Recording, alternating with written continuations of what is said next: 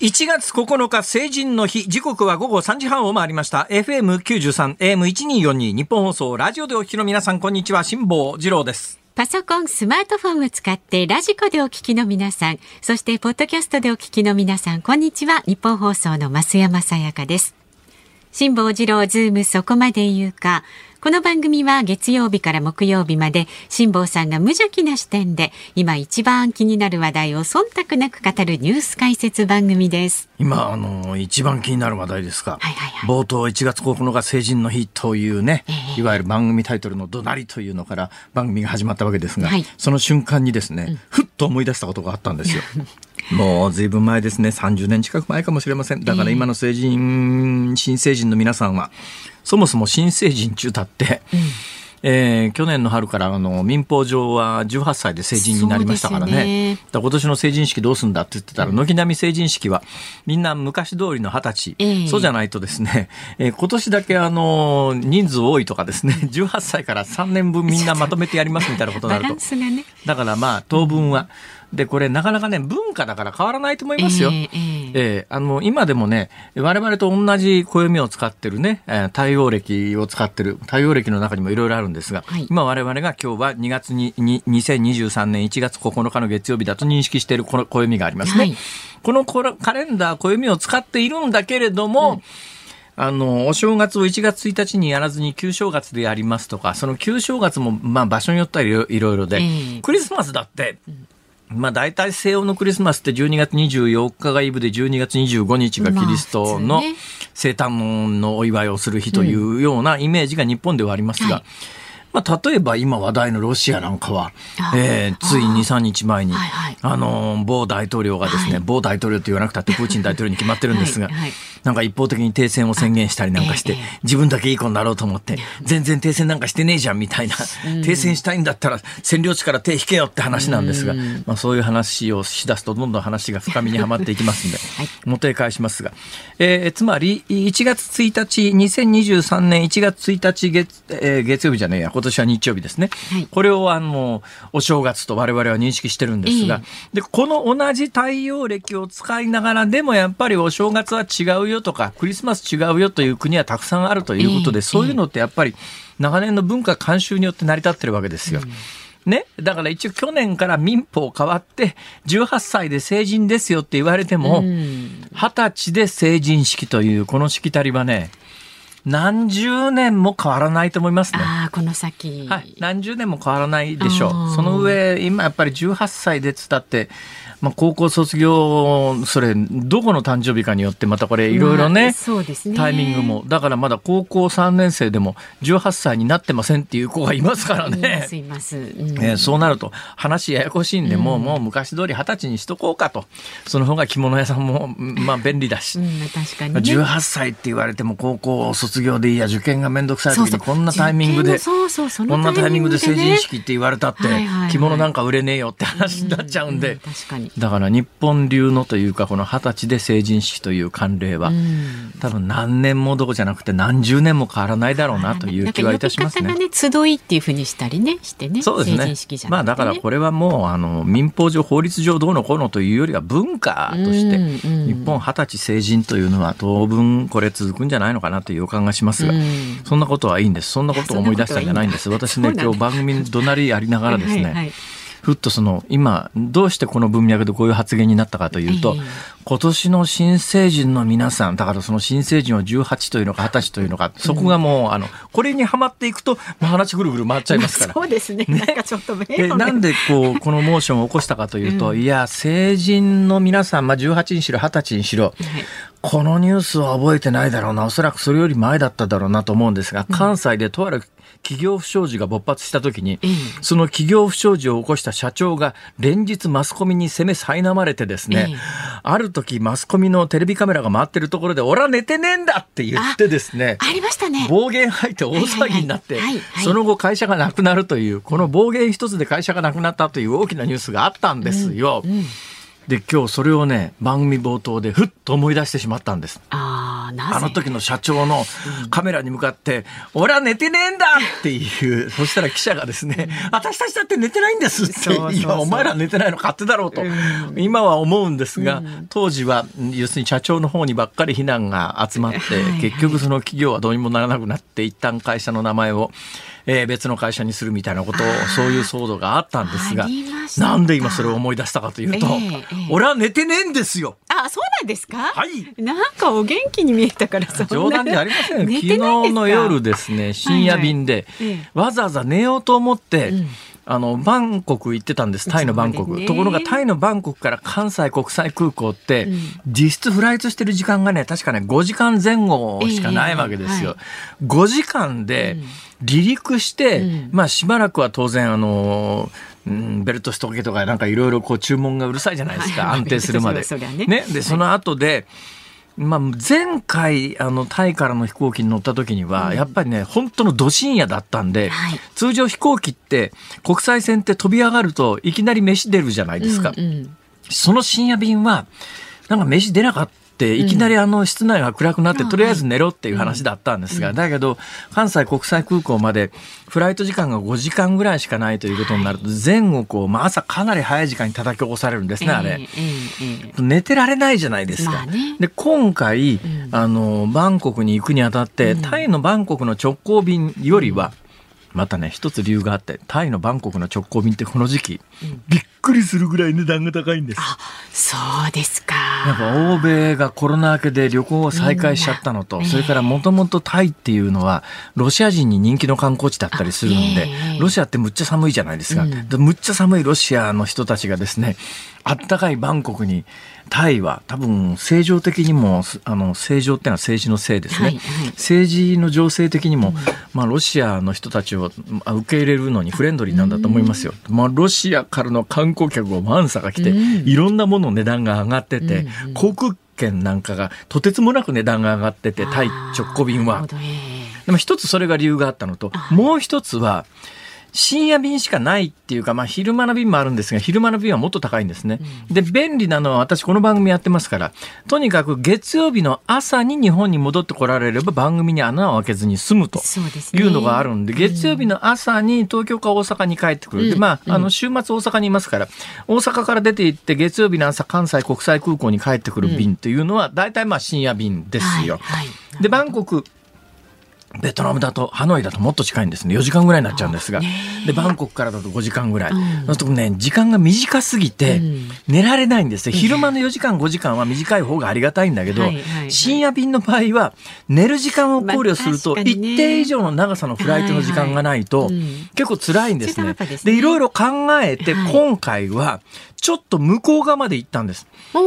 あの、マレーシアのクアラルンプールっていう、えー、マレーシアのクアラルンクアラルンプールっていうのはシンガポールよりちょっと北側で、はい、マレー半島の真ん中よりちょっと南ぐらいで、えー、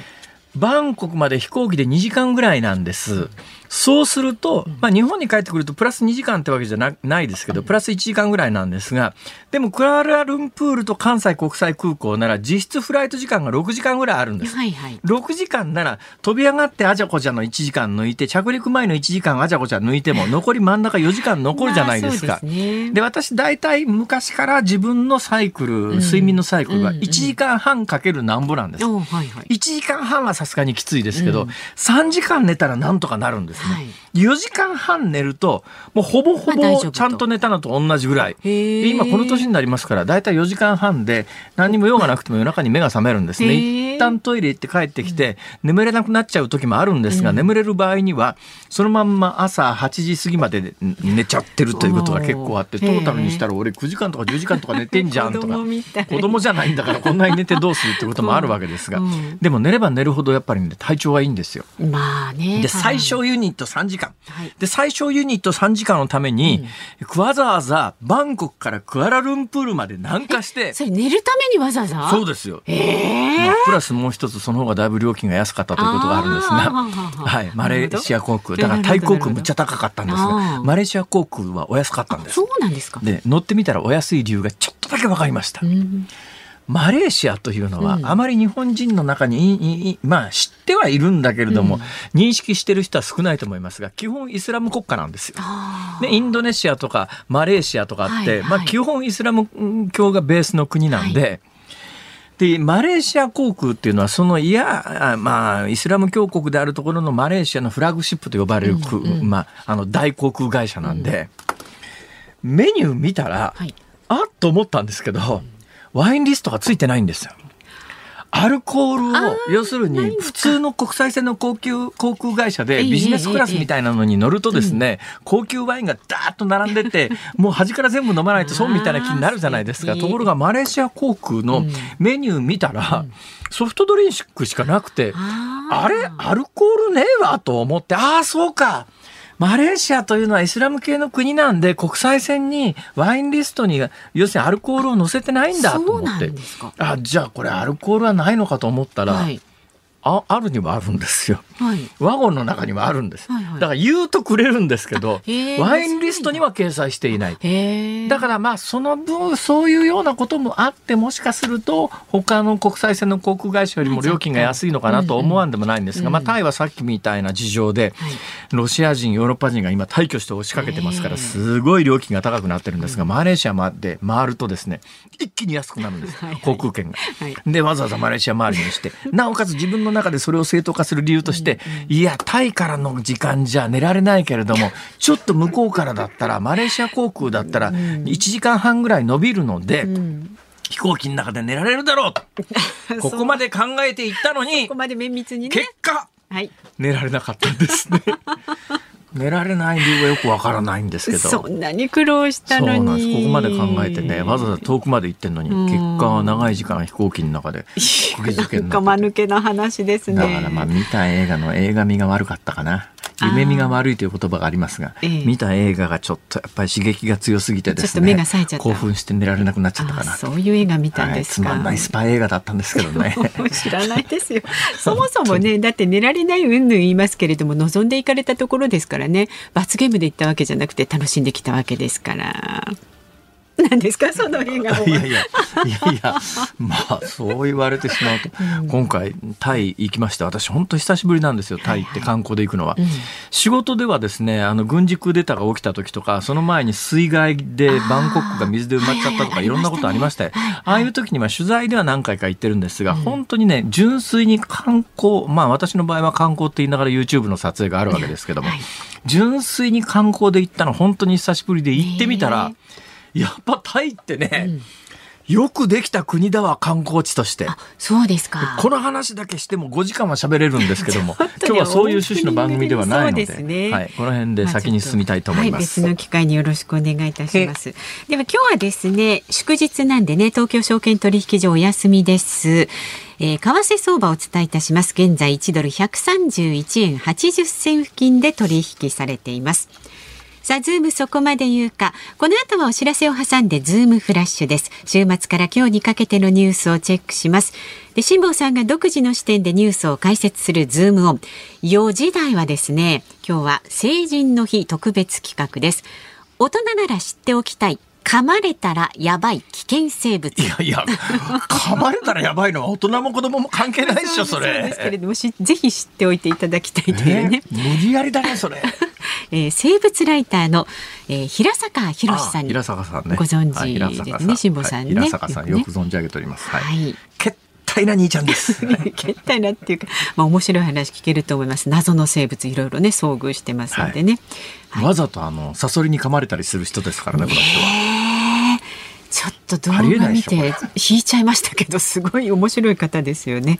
はい。で5時台は新たな少子化対策として浮上した非正規を対象とした子育て給付制度にズームしていきます。さあ、ラジオの前のあなたからのメッセージ、今日もお待ちしております。ニュースに関する疑問、辛坊さんへのツッコミ、何でも結構です。メールは、zoom、zoom アットマーク 1242.com。ツイッターは、ハッシュタグ、漢字で辛坊治郎、カタカナでズーム、ハッシュタグ、辛坊治郎ズームでつぶやいてください。今日のズームミュージックリクエスト、お題はどうしましょうか？どっちかな？寝られない方か成人かどっちかだと思うんですけど、どっちがいいですか？じゃあ成人にしようかな。そうですね、うん、ええー、成人新成人を祝う曲お願いします。あ、ずいぶんシンプルっていうかストレートでいいですか？え、新成人を祝い、はい、祝う曲ね。新成人に捧げる曲。はい。新成人にお祝いとしてプレゼントする曲。お祝いとしてプレゼントする曲。もうあの。もうあのねややこしいことはやめようともうねもうシンプルにどうしたんシンプルにカレンダー通り生きていこうと。いや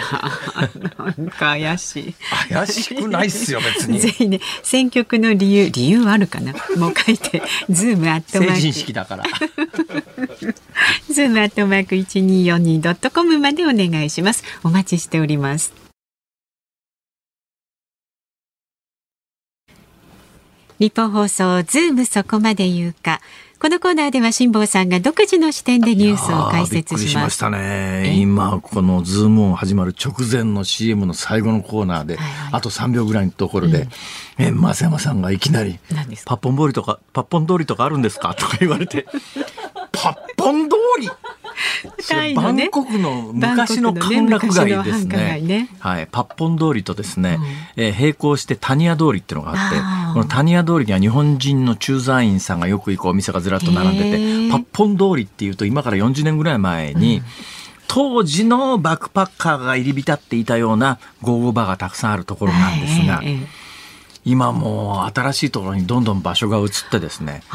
今回どうなってるんだろうと思ってパッポン通りっていうのも行ってみましたけども、はいはい、まず半分シャッター街ですね。そんな感じになってるんですか、はい、そんな感じです、まあ、あと半分は営業してるところはありますけれども、うん、あのパッと見た時に、私何を想像したかというと、はい、まあ、いいですか？もうあのね、まああの今日休日だから、現代のバンコクパッポン通りがどうなっているかというと、パッポン通りのお店を見た瞬間に私の中に頭の中にひらめいたのがですね、はい、某テレビ局の企画で、うん、池の水全部抜きますっていうの知ってますか、はいはいはい、池の水全部抜くと、うん、そうするとそこの池にいたお魚さんが干上がってピチピチするじゃないですか。はいはいバンコク通りの老舗のゴーゴーバーって今そんな感じで、お客さんがいないもんですから、店の中は、はい、要するに店の中で踊ってたって客なんか来ないわけですよ。はいはい、そうすると店の中にいるべきお姉さんが、店の前でみんな携帯見ながら、だ話してるんですよ。だからもう完全にあの池の水抜いちゃった後の池みたいな感じで。あ、そうなんですもうその、だ干上がっちゃってピチピチのお魚さん状態にお店のお姉さんたちが店の前でたむろしてて。お客さんはいないんだ。お客さんいない。だから私ね、パッポン通りのゴーゴーバーを見て、うん、ああ、池の水全部抜きますとなこれはと。例えが何ともですけれども。もうこのぐらいにしときます。はい。先行ってください。もね新しい情報でした。じゃあでは、えー、週末から今日にかけてのニュースを紹介するズームフラッシュです。岸田総理大臣が6日、ウクライナのゼレンスキー大統領と電話会談し、越冬支援などを全力で進める考えを伝えました。ウクライナ訪問の要請については今後検討していくとしています。議長が決まらない異例の事態が続いていたアメリカの下院は7日15回目の投票で共和党のマッカーシー議員を議長に選出しました。成田発福岡行きのジェットスタージャパンの機体が7日爆破予告を受け愛知県の中部空港に緊急着陸しました。ドイツから発信したとみられる爆弾を仕掛けたとの趣旨の電話がありました。中国政府がゼロコロナ政策を7日いっぱいで正式に終了し都市封鎖や集中隔離をはじめとする強制措置を撤廃しました。アメリカで新型コロナウイルスの新たなオミクロン株派生型 XBB.1.5 が増加しニューヨークなど北東部では流行の主流主流となった模様です。従来の派生型より感染が広がりやすく重症度の高さは明確になっていません。岸田総理大臣が今日未明ヨーロッパ3カ国とカナダアメリカ歴訪のため最初の訪問国フランスに向けて政府専用機で羽田空港を出発しました。去年10月のブラジル大統領選挙の敗北に抗議するデモを続けていたボルソナロ前大統領の支持者らが8日連邦議会や大統領府最高裁判所を襲撃し建物の一部を破壊するなど暴徒化しました。今日午前大阪湾の淀川河口付近で迷い込んだとみられる体長8メートルほどのクジラが確認されました。淀川の河口でクジラが目撃されるのは珍しいということです。この大阪湾のクジラに関しては、えー、昼のニュースからワイドショー等々で扱ってるみたいですが、どうやらマッコウクジラらしいということで、うん大阪湾でマッコウクジラはかなり珍しいですね、うん、大阪湾って何年かに1回クジラが迷い込むことはあるんですよ。で今あの閉館中ですけれども須磨の水族園っていうのがあってですねこれは立派な水族館なんですが、はい、この須磨の水族園には、えー、クジラのあれ何クジラかな？1頭分のもしかするとシャチかもしれないですけれども全身、まあ、大阪湾に迷い込んだクジラ類のえー、骨格標本が長年ずっと展示されてたくらいたまに入ってくるんですが今回珍しいのは大阪湾じゃなくて単に大阪湾じゃなくて水深のものすごく浅い淀川の河口淀川の河口ぐらい河口っていうのはね水深3メートルぐらいしかないんです。そうなんですはい、淀川の河口の水深は私ものすごく詳しいんです。なぜかというと、小さいあの2人乗りのオリンピックの競技に使うようなヨットに乗ってた時に、このヨットを転覆させて、マストがですね、淀川河口のヘドロにぶっ刺さってですね、身動き取れなくなったことがあるんですよ。私もびっくりしました。ええ、マスト、普通、まあ、あの、ディンギーって呼ばれる、ああいう船はひっくり返りやすいんで、バーンってひっくり返ることはよくあるんですよ。そのまんま、あの、ね、180度下へマストが真下に向いて、えうんどうにも動きが取れなくなった。の。なんでだろうと思ったら、はい、マストがヘドロに刺さって、で、調べたら水深3メートルぐらい。だからこのマッコウクジラ君非常にピンチなのはですね、えー、これ淀川ちょいと登った上で干潮になると身動き取れなくなりますから。それはただあのクジラ要するにクジラの座礁っていうんですけども、はい、クジラ座礁すると命に関わりますからね、うん、哺乳類で呼吸はあの穴からするとは言いながら、うん、あの基本的に深い海で暮らす生き物ですから、はい、やっぱりね水面ギリギリのところでっていうと結構このクジラ君にはピンチかなと。マッコウクジラ。マッコウクジラはその上ですね。これ大阪湾でマッコウクジラって結構怖いなっていうのはマッコウクジラの頭の部分がありますよね、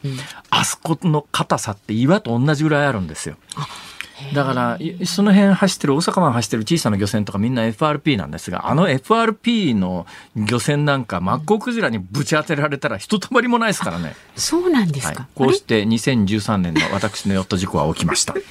マッコウクジラ3頭の頭にぶち当たったんです。しいですよね、はい、もうあの全部のシーンが VTR に撮られておりますけれども。はい、これからどうなるのかと。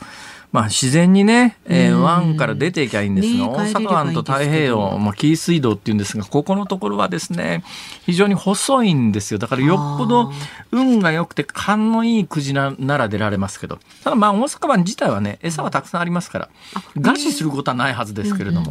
はい、ちょっとこれからどうなるのか心配ではあります。はい、ってなことを言ってたら、他のニュースの解説をする間もなく。話とクジラの話でいっぱいいっぱいです、ね、なんで今日こんなことになったのかというと、パッポン通りの世代、パッポン通り。そうそうですか？オープニングの長さじゃないですか？ポン通り。ズームフラッシュでした。1月9日成人の日。時刻は午後4時を回りました。日本放送から辛坊治郎と。増山さやかでお送りしています。ズームそこまで言うか。ご意見が届いております、はい、ありがとうございます。徳島県から53歳男性の、徳島。そうトールおっちゃんさん、うん、ありがとうございます。えー、辛坊さんネットニュースを見ていて驚愕したんですがロンドンでズボンを着用せずに地下鉄に乗る恒例のイベントが開催されたそうです。一体何のために風邪などひかないんでしょうか？辛坊さんズボンなしで真冬のロンドン歩いてみたくないですか？ってこれ。歩いてみたくないです。ないですよね。えズボンですか？そうだからあのいわゆる下着のパンツはあの下着のパンツは履いてるわけですね。下着のパンツを履いてなかったら犯罪でしょうけど、うん、下着のパンツさえ履いてりゃいいんじゃないですか？いやでも写真ありますけどちょっとき妙っちゃ妙ですよねこれね。間抜けですけどねズボン履かずにパンツだけだと。だけどまあ私あの東南アジアから帰ってきてますから、うん、東南アジアでくつろいでる欧米人なんて本当にあの短パンの短い短パン履いてますからね、はいはい、似たようなもんで別に、ね、いやでもこれ真冬ですからね。でこれなんでこんなことやってるのかというとニューヨークのいたずら集団が2002年にこれを始めたところ世界に広がって今では世界60都市以上でこういったイベント毎年真冬にわざわざズボン履かないでそうですね。そうですね。欧米人変わった人いますよね。あの、うん、ニューヨークあたりもう何年も前からですけれども、あの女性の乳首解放運動っていうのは全世界的に結構盛り上がったことがあるの知りませんか？要するに女性つまり男性は上半身裸だって別に大丈夫じゃないですか。かでも女性だけ上半身裸がやっぱり社会的に問題になるのはおかしいと言って要するに女性の乳首を解放する運動っていうのであのニューヨークあたり行くとですねトップレスの女性がですねプラカード持っていっぱい歩いてたりなんかして。街中を。はい。へえまあ、ロンドンのノーパンツデーよりそっちの方が私は好きです。いや、その、その発言微妙、どう受けていいかわかりませんけど。そうですか。受けなくていいです。ね、はい。はい。まだまだね、えー、ご意見はお待ちしておりますので、えー、どんなことでも結構です。メールは z o o m zoom アットマーク一二四二ドットコム。それからツイッターはハッシュタグ漢字で辛坊治郎、カタカナでズーム、ハッシュタグ辛坊治郎ズームで、えー、つぶやいてください。ださい。で、今日の番組のエンディング、まあ大体5時28分ぐらいですかね、にお送りするズームオンミュージックリクエスト。今日のテーマは、新成人にお祝いとしてプレゼントする曲。うわすげえまともな番組だな。本当ですね。普通のリクエスト番組みたいですね。はい。どうも。えっと普通が何より。そうですね、はい、ちょっとねあの一周回ってねちゃんとあの基本に帰るっていう感じで今日お送りしてますが。えっとその選曲の理由も書いてズームアットマーク一二四二ドットコムまで送ってください。さあこの後はそんな成人の日の特別企画です。大人なら知っておきたい。噛まれたらやばい。いや おかしいでしょ。大人大人じゃなくてもやばれ噛まれたらやばいでしょ。そうですね。生物ライターの平坂博さんに伺っていきます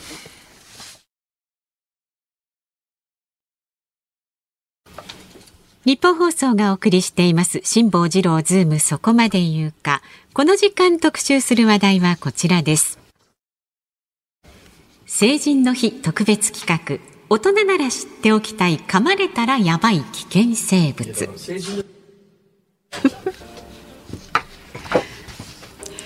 えー、新成人の皆さんはね今日という晴れの日に立派な大人になろうと心を新たにしていると思いますが。そうですよ。きっとそうですよ。世の中にはいろんな大人がいるんですよ。太平洋をヨットで単独往復した辛坊さん立派でございます。いや立派じゃないし あの私別に大人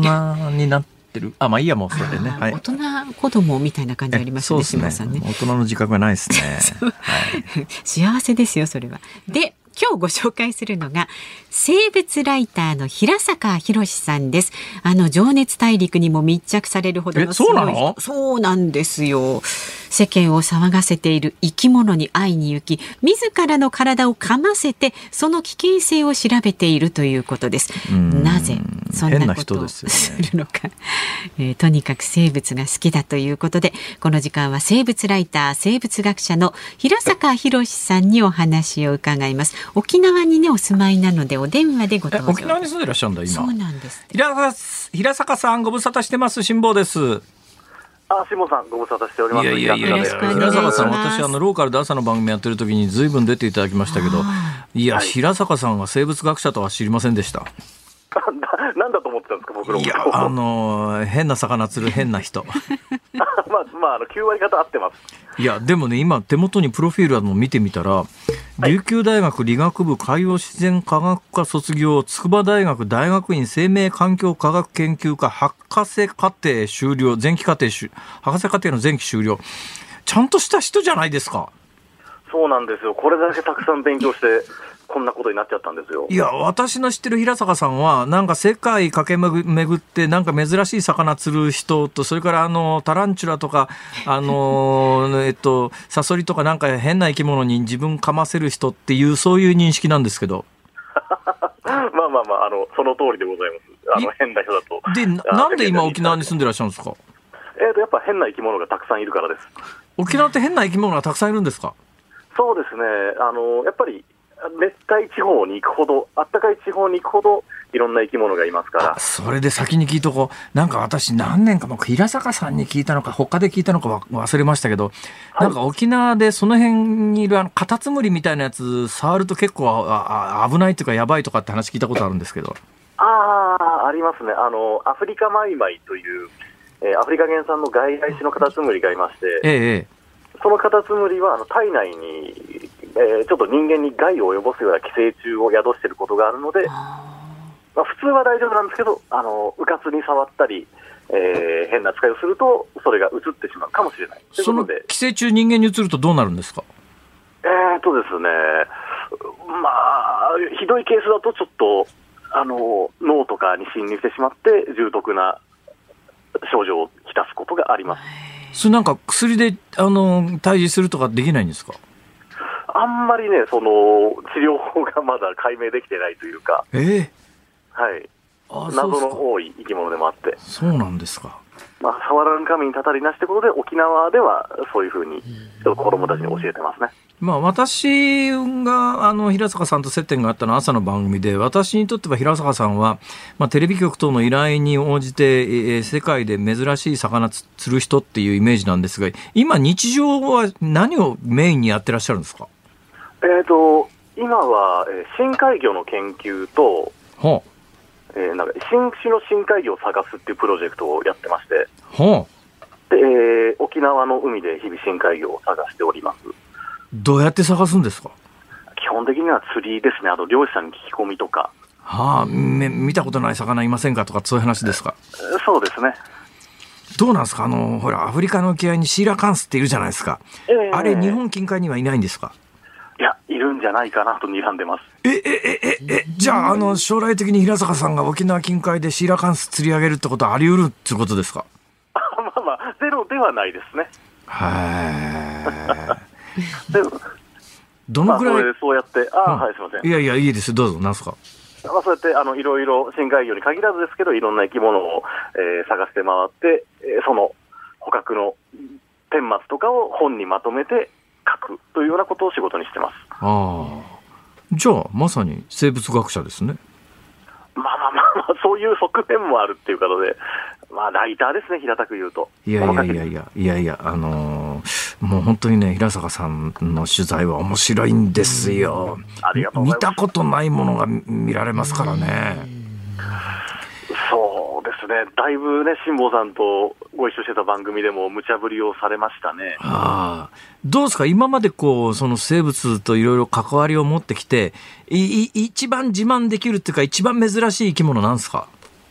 一番珍しい生き物、はい。あえーと、ちょっと詳細はお話できないんですけど、まだ、あのこの間、新種の魚を発見しました。あ深海魚ですか？あそうですね。へえ、まだまだ新種の魚っているんですか？まだまだいます、いると思います。はあ、そうすると、新しいの見つけると、学会で発表して、それは新種だと認めてもらってっていうことになるわけですか？そういうことですね。なので今、それの論文を進めているところです。それやっぱりあれですか、あの、星みたいに自分の名前付けられたりするんですか？ああ、ちょっとね、今、あのー、その生物学の界隈では、あんまり自分の名前を付けるっていうのは、あのお行儀がよろしくないことになるんですか。なるほどね。なるほど。できないことはないんですけど、やるとちょっと白い目で見られるわかるわかる。わかるわかる。さあ、平坂さん。えー、はい、まあ、その世界の生物いろいろ見てらして、まず、あの、しょ最初の質問からいきますが、なんでそんなに生物にはまったんですか、はいいやもうこれはちょっと理由はわからないですね、なんでご飯は美味しいのみたいな話で、はあ、生まれつき、もう物心ついた時から好きだったので、いや、だけどね、私なんか子供の頃ですよ。例えば、はい、あの、今、平坂さんが大好きな生物って、どっちかというと気持ち悪いとかですね、なんかそういう感覚あるじゃないですか。はい、平坂さん別にあの、虫の幼虫見ても気持ち悪いとは絶対思わないでしょうね、きっと。可愛いですね。可愛いっすか。下手したら虫の幼虫でも口の中入れちゃったりなんかするような感じですかね？あ全然できますね。食べることもありますし。え、え、え、まあ、まあ、まあ、あの、文化として虫の幼虫は食べる国は結構ね、ね民族的にもありますから、食べられないことはないんでしょうけども、でもあの、なんかうねうね動いてるやつ口の中入れるの抵抗感ないですか？ああ、ないですね。ないんだ。おそらくですけど、多分あのうちの両親もそういう虫とか、そのミミズナメクジヘビとかそういうものに、あの、抵抗がない人間で、周りの人間が嫌がる素振りを見せなかったんで、そう。いうこと嫌なものだっていう先入観が植え付けられなかったんじゃないかなと。え平坂さんもあれですか？あの、家の台所にゴキブリ出て、キャーとか言わないんですか？ああのね、ブリだけはだめなんです。え、ゴキブリだけだめなんですか？なんで？いや、それは多分あの家の台所に出るあのでっかい黒いゴキブリですよね。はいはいはい、あれだけは、そのうちの家族が見つけてギャーギャー嫌がってたからなんですよ。あそうなんですか？あらゆる生き物の中で、ゴキブリだけはその怖いものだって、ブッとだったんで、家族の反応で。私ね、私確かにあのゴキブリあんまり気持ちよくはないんですけど、でもよく冷静に考えたとき、ゴキブリって足6本のいわゆるその紛れもなく王道の昆虫じゃないですか。そうですね。これ角生やしはカブトムシだし、あの、なんかハサミつけりゃクワガタじゃないですか。なんでゴキブリだけがあんなに不当に差別されるんだろうと、長年ずっと思ってるんですけど。ええまあ、やっぱりその不潔な環境に住む虫っていうところで、その病原菌を媒介するとか、えー、あるいはその人のね、その貯蓄、貯蔵してる食料を荒らすとかっていう実害があるので、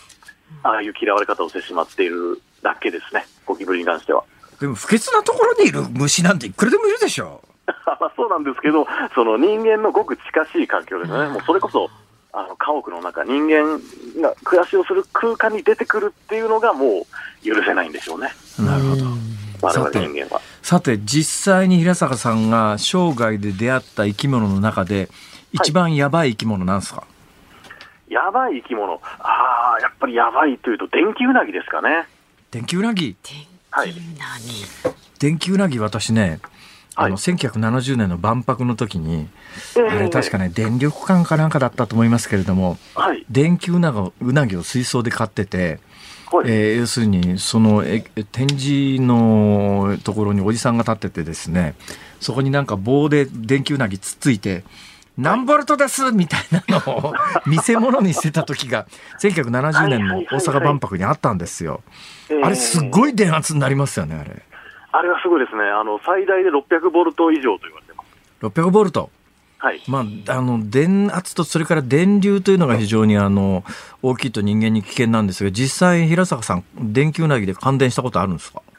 ありますね。数年前に感電しにわざわざアマゾン感電しに。すごいですね。わざわざ感電しにアマアマゾンまで行ったんですか？はい。平坂さん、前々から思ってたんですけども、はい。青じゃないですか。頭はいい方だと自分で思ってるんですけどね。え、大丈夫だったんですか？その感電された時は。いや結構衝撃的でしたね。もうあれは、うん、ひょっとすると、命に関わるかなと思いましたね。すごいビリビリする感じで。そうですね。あの陸上で触れる分には、すごく痛い。あの、濡れた手でコンセントを触った時のような、あ,、あれの強烈なやつっていう感覚なんですけど、はいはい、水中だとですね、ええ、触ってなくても、え、その水を介して、全身がしびれて、ちょっとね、心臓がドキンと強くはあ、活動しちゃうんですよ。限りなく危険です、心臓に持病があったり、なんか弱かったりなんかすると、即死する可能性もなくないことはないっていう感じなんでしょうね、きっとね。そうですね、その心臓が、えー、悪くなかったとしても、感電してる間って筋肉が強制的にぎゅっと収縮しちゃうんで、動けなくなる、つまり泳げなくなるんですね。はいはいはいはい、だから多分腰より深いぐらいの水深のところで電気うなぎを踏んづけたりしちゃうと、ええ、そのまま意識ははっきりしてるんだけど、身動きが取れなくて溺れるっていうような事故が起きると考えられます。えー、あ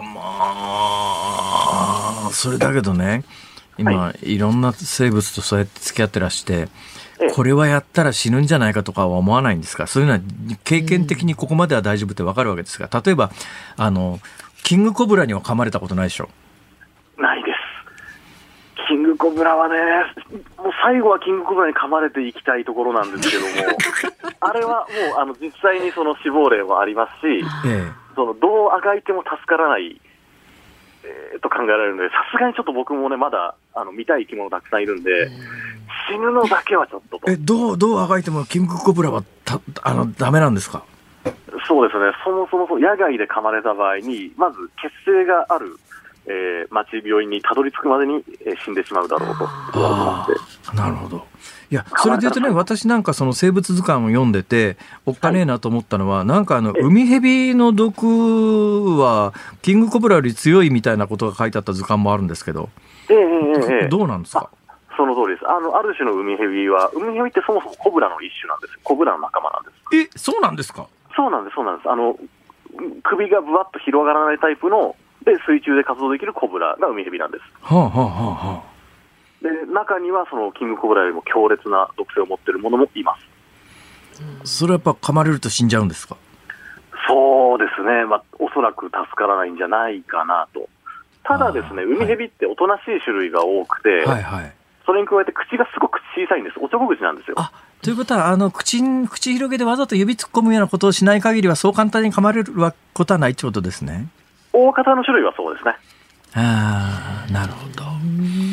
で、生物で言うとですね、その毒がなくても噛まれるとやばそうなのがワニとかいるじゃないですか。ええワニにはさすがに噛まれないですか？ワニはね、近々やろうかなと思ってるんで。なんですって？えー、あの、ワニはもちろん顎を閉じる力も強いんですけど、ええ、その後、噛まれた後に体をぐるぐる回して、肉を引きちぎろうとするんですね、はいはい、デスロールっていう名前がついてるんですけど、えー、デスロールを食らうとまずい、なので、デスロールに合わせて体を回せば、いや、ちょっと、恐ろしいことを。ダンディじゃないんだから。いや、だけどね、そのワニについては、私なんかこれもどっかで読んだ話なんですけど、ワニって口を閉じる力はすごく強いんだけど、開ける力がものすごく弱いので、ワニが出てきたら、口を上からガッとこう手で押さえりゃ、口開かないっていう話は嘘ですか？あ、それは本当です。へだから実際にワニを捕まえるときは、えええー、ガッとこう、頭にまたがってぐっとくちばしを押さえて、はい、口に養生テープをガッと巻くんですよ、2周ぐらい。ガムテでいいわけですね。ガムテで十分です。そうするともう開かないんですか？開けられないですね。もうちょっと強めの輪ゴムとかでもいいんですけど。ええー、輪ゴムでワニが口開かなくなるんですか？あの、とにかく、口を閉じる力は半端じゃなく強いんですけど、開ける力すごく弱いんですね。はあ、なので、も本当にちょっとしたあの結束バンドとかで簡単に封じることができるんです。いや、だけどそこ行くまでですよね。そね。それやるまでね。ややるまで。に噛まれてデスロールされちまった日にはどうしようもないで。すね、これ。そうで。すね。そもそも体の力が強いんで、抑え込んで。も、あの、ぐるっと体をよじられて跳ね飛ばされると思います。まあ危険極まりないですよやっぱり。今こうやって平坂さんと話してて 何を考えたかというと、はい、えー、ワニと格闘してワニに勝つ人みたいなほらなんかそういう芸人さんいるじゃないですか。なんかのスポーツ協会の会長さんになった人。ああいらっしゃいます。武井さん武井壮さん、武井壮さんとなんかどっか近いんじゃないかと思ったりもするんですけど違うんですよねきっとね。で今までじゃあは。い彼は何ですか？あの彼はあの机上の空論で やってないことを喋ってるだけなので、はい、平坂さんは本当にやりますからね。噛まれてますからね。平坂さん今まで噛まれた中で一番きつかったのなんですか？えー、っとですねあの近年話題になりました。ヒアリとかはしんどかったですね。ヒアリね。あの小さいやつですよね、はい、あの中国からのコンテナについてあの結構日本でも、はいはい、あのコンテナヤードなんかで巣が見つかったりなんかしてる。あれどうなんですか？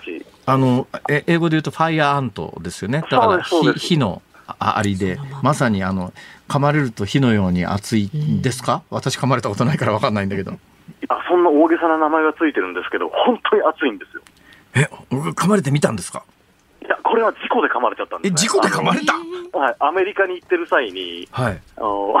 うっかりファイアーアントのヒアリの巣を踏んづけちゃいまして、うん、はあはあで一瞬何が起こったか分からなかったんですけど、右足がものすごくばっと燃えるように熱くなって、えー、なんだって思って見たら、ものすごい数のアリが短パン履いてる足に群がってて、一匹じゃないんですか？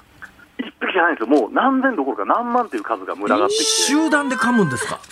そうですね、ヒアリは噛むんじゃなくて刺すんですよ。はあ。お尻に蜂のように毒針があって、ええ、それで毒を打ち込んでくるんですね。はあ。それでじゃあ、その、たくさんの、あの、ヒアリに刺された後は、足はどうなったんですか？いやもうなんでしょうね、あの中学生の顔面みたいにニキビだらけみたいな状態になるんですね。あ赤く海を持って腫れるんですよ、その一つ一つが。えー、ただ、その1個だったら大したことないんですけど、数の暴力、何千何万の。その出来物ができるわけですから、それはグロテスクです。うわそれ大体何日ぐらいで治るんですか？3日ぐらいかかるんですけど、ええ、その間に高熱が出るんですよ、インフルエンザみたいに。はあ、でそれがまたしんどいんですよね。はあ、それ命にかからないんですか、ね、あ多分あの僕は大柄なので大丈夫でしたけど、おそらく小柄な方とか、特にお子さんですね、ええ、でだとあの、死亡例は多くはないんですが、かなり重篤な症状になると聞いてます。あ私ね、その、その手で言うとですね、はい、私、あの、現役で1990年代にニュースキャスター、キャスターやってる時に、えー、スタジオにですね、あの当時結構話題になったのが、セアカゴケグモってやつがいてですよ。これがセアカゴケグモってやつを、なんかあの、シリンダーみたいなところに入れて、スタジオに持ち込んで、現物見たことあるんですが、その後、どうもセアカゴケグモって、日本にもう定着しちゃったんじゃねえのかって話があって、あの最初の上陸の時の大騒ぎを知ってると大丈夫かと思うんですが、これどうなんですか、えー、こいつは。そうですね、おっしゃる通り、そのもう、いない県の方が珍しいぐらいになっちゃってるんですけど、えあの実際はですね、ものすごくおとなしい雲なんですね。えー、そうなんですか？そうです、もうちょっと近づいたり、そのちょっと触ったぐらいでは全然噛みつこうとしません、むしろ逃げ出します。はあ、よくあのー、そこの蓋開けると裏についてたりなんかしますよね、これ。あかなりの確率でその地域によってついてますね、大阪だと。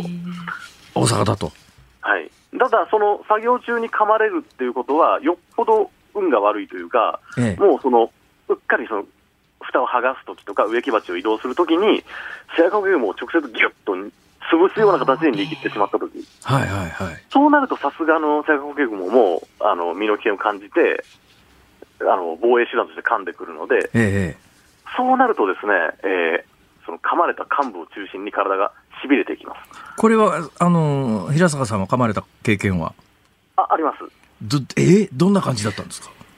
その時はもう、わざと噛まれたんですけど。わざと噛まれた？はい。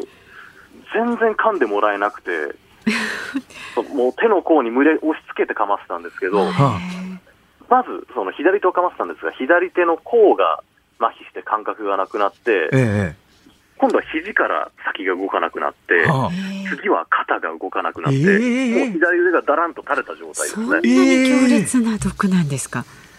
そうなんです。あの、神経毒といって、その神経に作用する。はいはいはいはい。つまりその神経、侵された神経はもう機能しなくなるので、当面の間動かなくなってしまう。えー、で、かもう左手の肘、肩ときたら次は左胸、心臓じゃないですか。はいはいはい。でこれはどうなるんだろうと、ぞっとしたところで、えー、その炎症というか症状が引いてですね、はい、なんとか無事に間一髪って感じですかね。そうですね。マムシに噛まれたことはことは？あ、マムシですか？はい。あ、毒蛇はね、実はまだないんですよ。それがすごくコンプレックスで。いや、でも噛まれない方がいいかと思いますけど。今一番何に噛まれてみたいですか？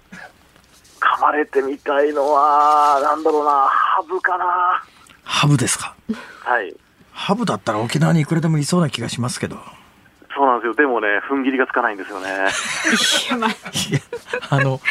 まあ、ささやかにアドバイスをさせていただくと、やめておいた方がいいんじゃないですか？そう思いますけど。そう。おっしゃる通りだと思いますけど。はあ。ね、好奇心を抑えられたらやめときます。どうですか？あの、なんか平坂さんのプロフィールの写真って必ず顔の上にサソリが乗ってるんですけどああはいサソリってどうなんですか？サソリはねピンキリなんですよね、はあ、例えば僕がよくプロフィールに載っけてる大きい黒いサソリ、はいはい、なんかはねあれはアジアンフォレストスコーピオンという東南アジア産の大型種なんですが、えーまあ、すごく弱いです毒が。ああセアカゴケグモとどっちがきついですか？あセアカゴケグモの方が症状としては重いと思います。そうですか。はい、あのミツバチ以下です。あ、そうなんですか。はい。じゃあ種類によってはきついのもあるということですね。ありますね。あの本当に死に至ると言われているようなものもありますし、えええー、中にはですねちょっと感覚が狂ってしまうものもあって。えー、あの熱いものを冷たく感じてしまうで冷たいものを熱く感じるっていうふうに痛い上にそのしばらくあの皮膚の感覚がバグを起こすような症状をもたらすものもいます。いやしかしいい話聞いてると地球上の生物は多様ですよね。本当ですね。だから尽きないですね興味が。いやぜひあのコブラに噛まれることのないように。そうですね。コブラはやめておきます。本当にあのお体大切になさりながらあの研究されてください。はい、承知しました。えあの活躍をお祈りしておりますので。ありがとうございます。長生きしていただいて。ね、今度辛坊さん誘ってどこか出かけてください。私ダメなんです。私ダメなんです。虫とか全然ダメなんです。はい、ということで今日は生物ライターの平坂博さんにお話を伺いました。どうもありがとうございました。ありがとうございました。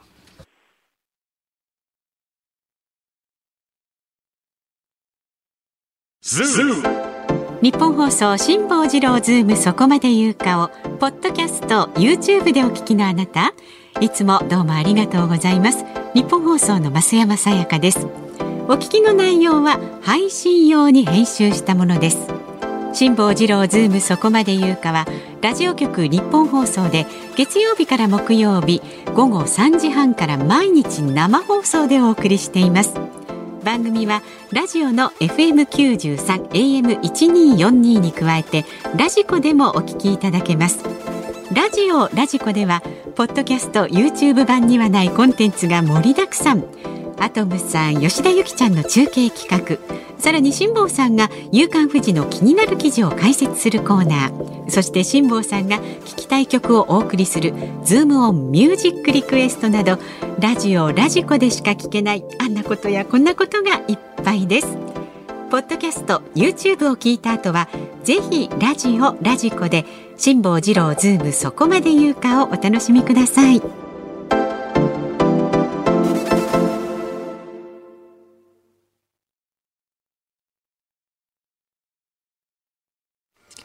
1月9日成人の日時刻は午後5時を回りました、えー、こんばんは辛坊治郎です。こんばんはニッポン放送の増山さやかです。辛坊治郎ズームそこまで言うか。この時間はズームオンミュージックリクエストお答えしていきます、まあ、関東だともう真っ暗ですからこんばんはなんですけど、ね、微妙な時間帯でですね、うん、あのこれ基本的に関東ローカルの番組だったらこんばんはでいいんですけども、えー、最近ラジコその他で日本全国で 聞いてらっしゃると、はいうん九州の西の方だったら、まだ、まだちょっと明るい可能性もないではないんだな。早いかしらね。っていうのがね、去年の年末に北海道行ったじゃないですか。はいえ。ー、もう4時ぐらいで暗いの。4時で。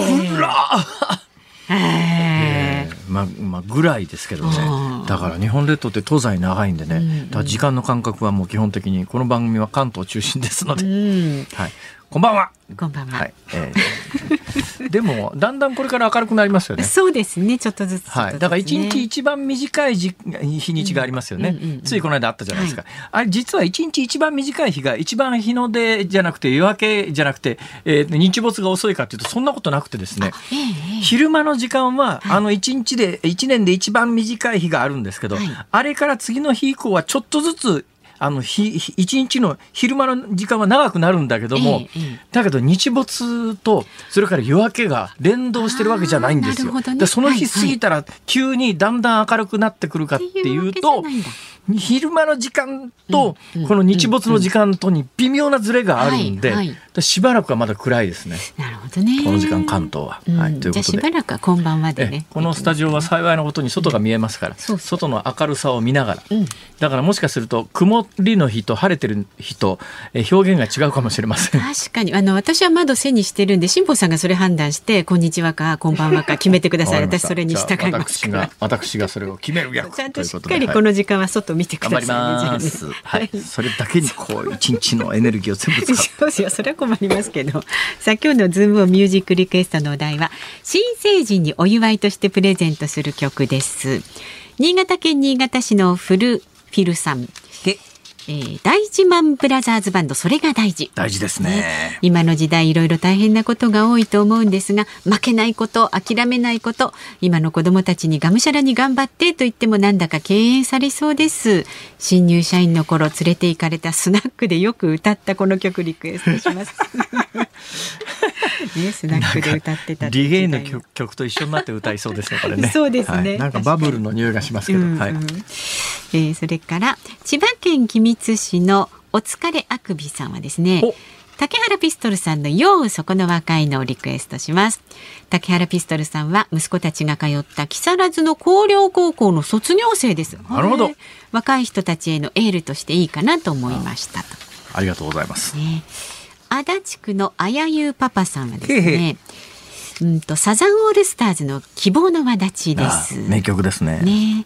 我が家の娘も18歳になりましたが今週末から始まる受験勉強の真っ最中。成人の集いに出席できる状況ではないのでやはり20歳20歳の出席が現実的ですね。お嬢様受験勉強頑張ってください。佳境ですね。頑張ってくださいね、はい、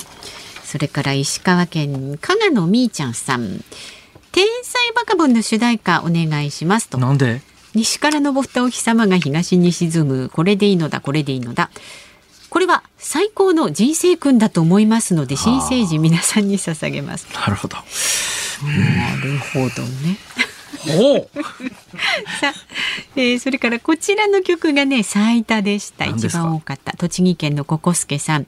成人といえばやっぱりお酒解禁でしょう。ただねこれから先は楽しい酒ばかりではないからねということでバラクーダ日本全国酒飲み温度そうなんですよね。私なんかあの、全部民法上で18成人ならもうみんな待つです18歳でいいじゃんと思うんですけども、なかなかそういうわけにもいかなくて。まあ、酒とかは、ね、はい、酒とかタバコとかギャンブルとかね、うん、えー、それぞれに応じて年齢が微妙に違ったりなんかして、うん。うん、まあ、海外でもね、そういうケースは、まあ、ないこともないですね。あの、アメリカなんかでも成人年齢と酒が飲める年齢は、まあ、州によったりしますけどね、えー、違うこともありますから。だから二十歳になって何ができるって酒が飲めるようになるっていうこういうこういう発想はどうなのかなと思ったりなんかしますので ズームオンミュージックリクエスト、本日は、はい、バラクーダ日本全国酒飲み温度 やっぱり行くんかい。行くんかい。っていうことでね、はい、はいはい、えー、エンディングで。今日はあの月曜日なんで5時35分までの放送ですからね。ちょっと遅くなりますが5時28分ぐらいかな。今日35分までですか。そうですよ。月曜日ですから。よかったですね。たっぷり喋れて。えー、はい。なので5時28分頃お送りするかと思います思いますのでお待ちになってください。さあまだまだメールは zoom zoom アットマーク一二四二ドットコムでお待ちしております。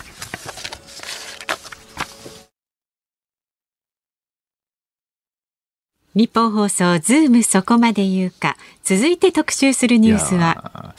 今のミニミニーマウスですっかりやる気が失せて脱力してしまいました。なかなか。ミニキマウスは気がつかなかったよく考えましたよ。本当に。ね。重ねてきましたからね二つね。はい。最近そういうパターン多いですよね。そうですね、はい、では、え今日最後に特集するニュースこちらです非正規を対象とした子育て給付制度を創設へ。岸田総理大臣が掲げた異次元の少子化対策が話題となる中今朝の読売新聞が政府与党が非正規労働者らを対象とした子育て支援の給付制度を創設する方向で調整に入ったと報じています。年金と医療介護雇用の各社会保険から拠出金を積み立てすべての世代で子育てを支える仕組みを構築するということです。はあ。はい。はあ。そうですか。はい。いやえ何ですか？要するに非正規労働者の皆さんは、はい、えー、育休も取得できないし、はい。えー、なかなか子育てが大変だから、はい、非正規労働者の皆さんを対象としてそう。えー、まあ、経済的援助する子育てのための経済的援助をする方向性でと、はい、そもそもさ、うん、非正規の皆さんの所得上げる方が先じゃねえか、それ、これ子供を持つ以前に非正規の皆さんの所得があまりにも低すぎるという、やっぱね日本の所得の下がり方って尋常じゃないなと私年末年始台湾行きましたよね。えーで今朝まさにタイから帰ってきたんですよ。はい、であの去年の末ぐらいからかな銀座の大通り通ってここの局に通ってくるじゃないですか、えーえー、で自分の周りにいる人たちのこうえー、何を何喋ってんのかなと思ってこうね世の中の声に耳を澄ますわけですよ。はいはい、ところがね、うん、まああのタイの人すごく増えてますね。あそうです、はい、私タイ語ちょっとかぶかじったことがあって、タイ語はまあ聞いたらわかあタイ中国語じゃないな、はい、韓国語じゃないな、うん、タガログ語じゃないな、うん、タイタイ語だなってわかるんですけど、うん、タイからの観光客の皆さんすごく増えてますよ。やっぱねタイの所得が上がってるから日本のまあ円安もあって日本観光がタイの人にとって手の届かないところではなかった、はい、なくなったんでそれは大変結構なんだけど今回タイに行ってまあ日本人ほとんどいないですね。もうとてもあの日本の、うん、通常のサラリーマン OL の皆さんが休みにちょっとタイでも遊びに行こうかっていう時代じゃないんだなという物価水準所得水準を考えても、そういうことができなくなっている状況で、それの象徴がやっぱり非正規の皆さんの所得があまりにも、あまりにも低いと。それはあの、じゃあその非正規の皆さんが子供を作った場合に子育て支援を、まあ、いくらくれるのか知らないけど、具体的な話がまだ出てきてませんからね。まあ、例えば何万円とかっていうのを月額何万円でもくれりゃ大したもんですよね。この間東京が、あの、とにかく、はい、えー、所得制限なし一律18歳まで子供一人当たり5000円っていうプランニングをぶち上げましたですけども、まあ、それを見る限りそんなにあの何十万円もくれるわけないわけで月額にして。5,000円1万円それはまあくれないよりくれた方がいいいいかもしんないけれどもそもそもじゃあそののお金があるからといって非正規の皆さんがえー、現在の所得雇用状況の中で子育てをしようと考えるかというと、根本的なところの解決にならないだろう、それ。それで日本のこの極端に進んだ少子化が解消できると、この人たちは本当に思ってんのかなっていう。で、多分ね、今後その具体化、多分3つぐらい今政策課題があって、1つは児童手当の給付額拡大ですよ。だから今まあ児童手当、さっきあの東京都が一律5000円配る、毎月5000円配る。毎月5000円を東京都に住んでる18歳未満の人に配ろうと思うと月額100億円ぐらいで、1年間に1200億円ぐらいだと。これ全国に広げると、まあ確かに、え月5000円配るだけでも、全国に広げると何千億っていう予算規模のものにならざるを得ないんで、はい、まあそれしたって月5000円ですよ。でもう一つはやっぱり学童保育産後ケアの充実っていうのがこれスローガンのように掲げられてるんだけど、はいはい。まあ、子供さん預けながら働くのは確かに大変です。あの私の地元でも、うん、あの駅の近所にある保育所、ええ、ここはなかなか取れないですよ。なんかいろいろ話を聞いてるとですね、うん、まあうちの場合はあのそういう状況じゃなかったので幼稚園に入れたんで、別にその駅のそばっていうのを選ばずに済んだんですけども、でも夫婦で共働きということになるとまず出勤前にそこに預けてと考えた時に、駅の前の託児所ってすごい重要なんだけど。非正規のところはうちの近所は何軒かありますけれども、うん、あの正規の保育園みたいなところで、駅から一番近いところに入ろうと思うと、うん、これなんかね私の知ってる限りで言うとね、よっぽどなんかコネを駆使して運がいいみたいな。うん、倍率がものすごいですからね。いや、そうなると、うん、じゃあ子供がこれ熱出した時に、じゃあ休めるのかとかね。具体的なことを一つ一つ考え出した時に、う。ん、そうなんですこのスローガンとして学童保育や産後ケアの充実って言って、何をどうしてくれるわけ、ね、充実するかっていうのはね。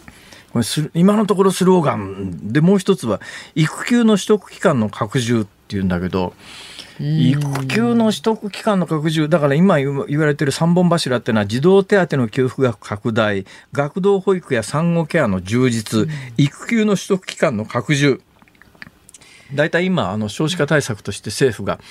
あの本気でやるぞと今回ね、うん、えー、まあ今まであの、まあ、本気じゃなかったのかっていうそういうつまんないツッコミを入れ入れないですけども、はい、だけど今これだけあの本気でやる本気でやるって言いながら出てきてるのがこの3つのスローガンで。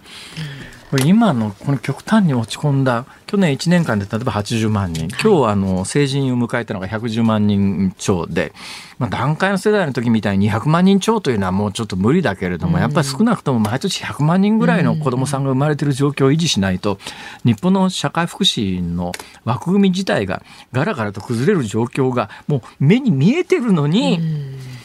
なんかこんなスローガンしか出てこねえかと。本気じゃないよなっていう感じがね。はい、全世界を見て見てみると、はい、そうですね。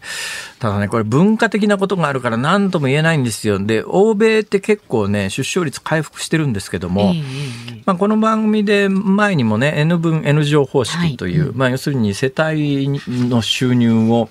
えー、家族の数それが N ですね、家族の数で割って、はい、それぞれの、えー、1人当たりの所得を計算して1人当たりの所得にかかる税率を、はい、あとは家族の場合だから N 分して N 倍、うん、5人家族なら5分の1にして5倍にすることによって、はい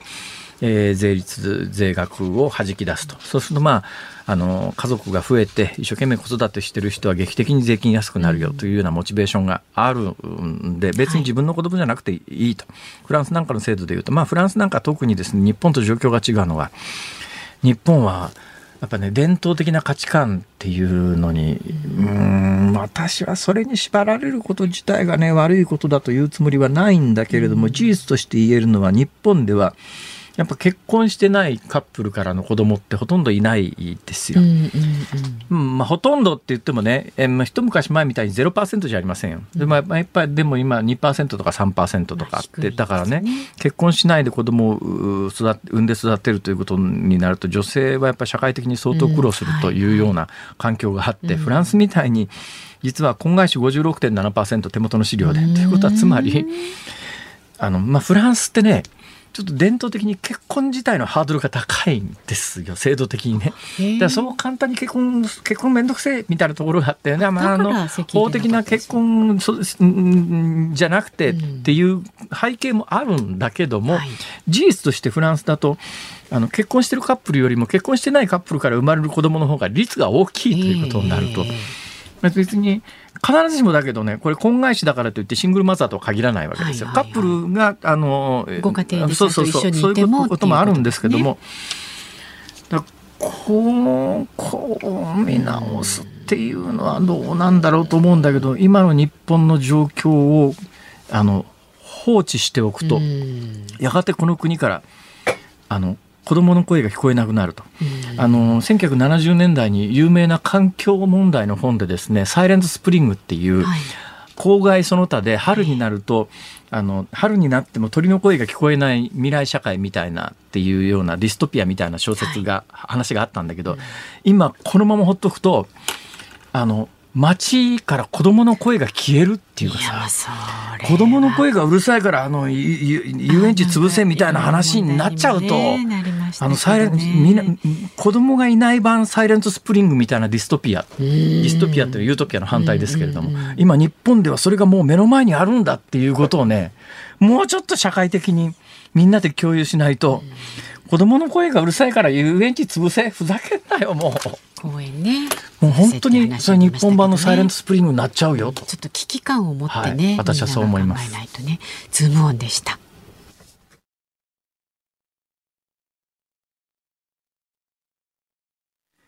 ズームミュージックリクエストをお送りしたのはラジオネーム、ココスケさん、沼津市の窓越しの京さん、千葉県ユッキーバナナさん、お三方のリクエスト、バラクーダ、酒、日本、日本全国酒飲み音頭。いうことでございます。1979年、ああ、なんかバブルの匂いがしますね。えー、新成人の皆さん言うときますけどね、はい、酒はあの飲んだら鍛えられるって昔の人は言いますけど決してそんなことは原則ないですから酒が飲めるか飲めないかは遺伝子の問題で、うん、アルコール分解酵素があるかないかっていう、うん、そういうことなんで、うんあの、アルコールに本当に分解酵素のない人は、あの、飲むと死んじゃいますからね。命に関わりますから。ね、そうそうそう。それと、それから、あの、アルコール分解酵素はちょっとだけあるっていうね、一種類あるとかっていう人で、真っ赤になる。私なんかそういう典型なんですが、真っ赤になる人は、ある真っ赤になるけどある程度飲める人が、酒飲み続けると、食道がんの発症率リスクが恐ろしく上がりますから。そういう説はい、という酒もそういうリスクがあるということと、うんうん、1970年代後半にこの曲が流行った頃、はい、酒飲んだら何でもありだったんですが、今も社会的にそういう時代じゃないと。そうそうそうちょっとノリは変わってますよね。はい、この時と比べね、皆さん気をつけましょう。体に気をつけて楽しく飲んでください。アルコールの許容だけは絶対ダメです。そうですよ。もちろんですよ。さあ、お聞きの日本放送、この後5時35分からは、小島夏子さんのお帰りなさい。明日の朝6時からの飯田浩二の OK 工事アップ。コメンテーターはジャーナリストの長谷川幸宏さん。7時台は評論家の関平さんに、ゼロコロナ政策を徹底し、春節を迎える中国について伺うそうです。明日の辛坊治郎ズームそこまで言うか。ゲストは、モビリティジャーナリストの楠田悦子さん。電動キックボード、公道カート増加する自転車事故、道路交通法の課題と問題点にズームしていきます。へえ、うん、そうなんだ。はい。いうことで。辛坊治郎ズームそこまで言うか、ここまでのお相手は辛坊治郎と。増山さやかでした。え、明日もあるよですよ。